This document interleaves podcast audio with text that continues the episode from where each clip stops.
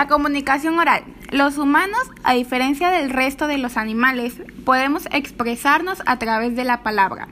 La sociedad actual exige un alto dominio de la comunicación, tanto oral como escrita. Todas aquellas personas que no puedan expresarse de una forma clara y coherente y con una mínima corrección están reduciendo sus expectativas profesionales y sus relaciones personales. La comunicación oral debe constar de una emisión de información o mensaje por medio de un emisor y una respuesta al mensaje o información recibida por parte del receptor. Las barreras en la comunicación oral. Cualquier persona, grupo, proceso o situación que impida la llegada del mensaje, su descodificación y compresión debe ser considerado problema de la comunicación.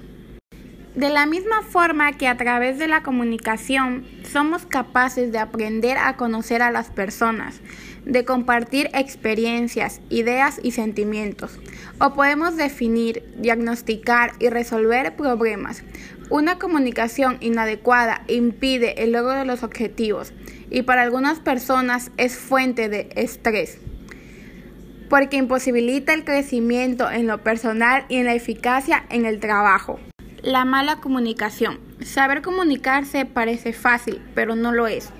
Hablar por hablar es lo que solemos hacer, pero comunicarnos y conseguir cambios en los pacientes a través de la comunicación es algo más difícil, pero no imposible.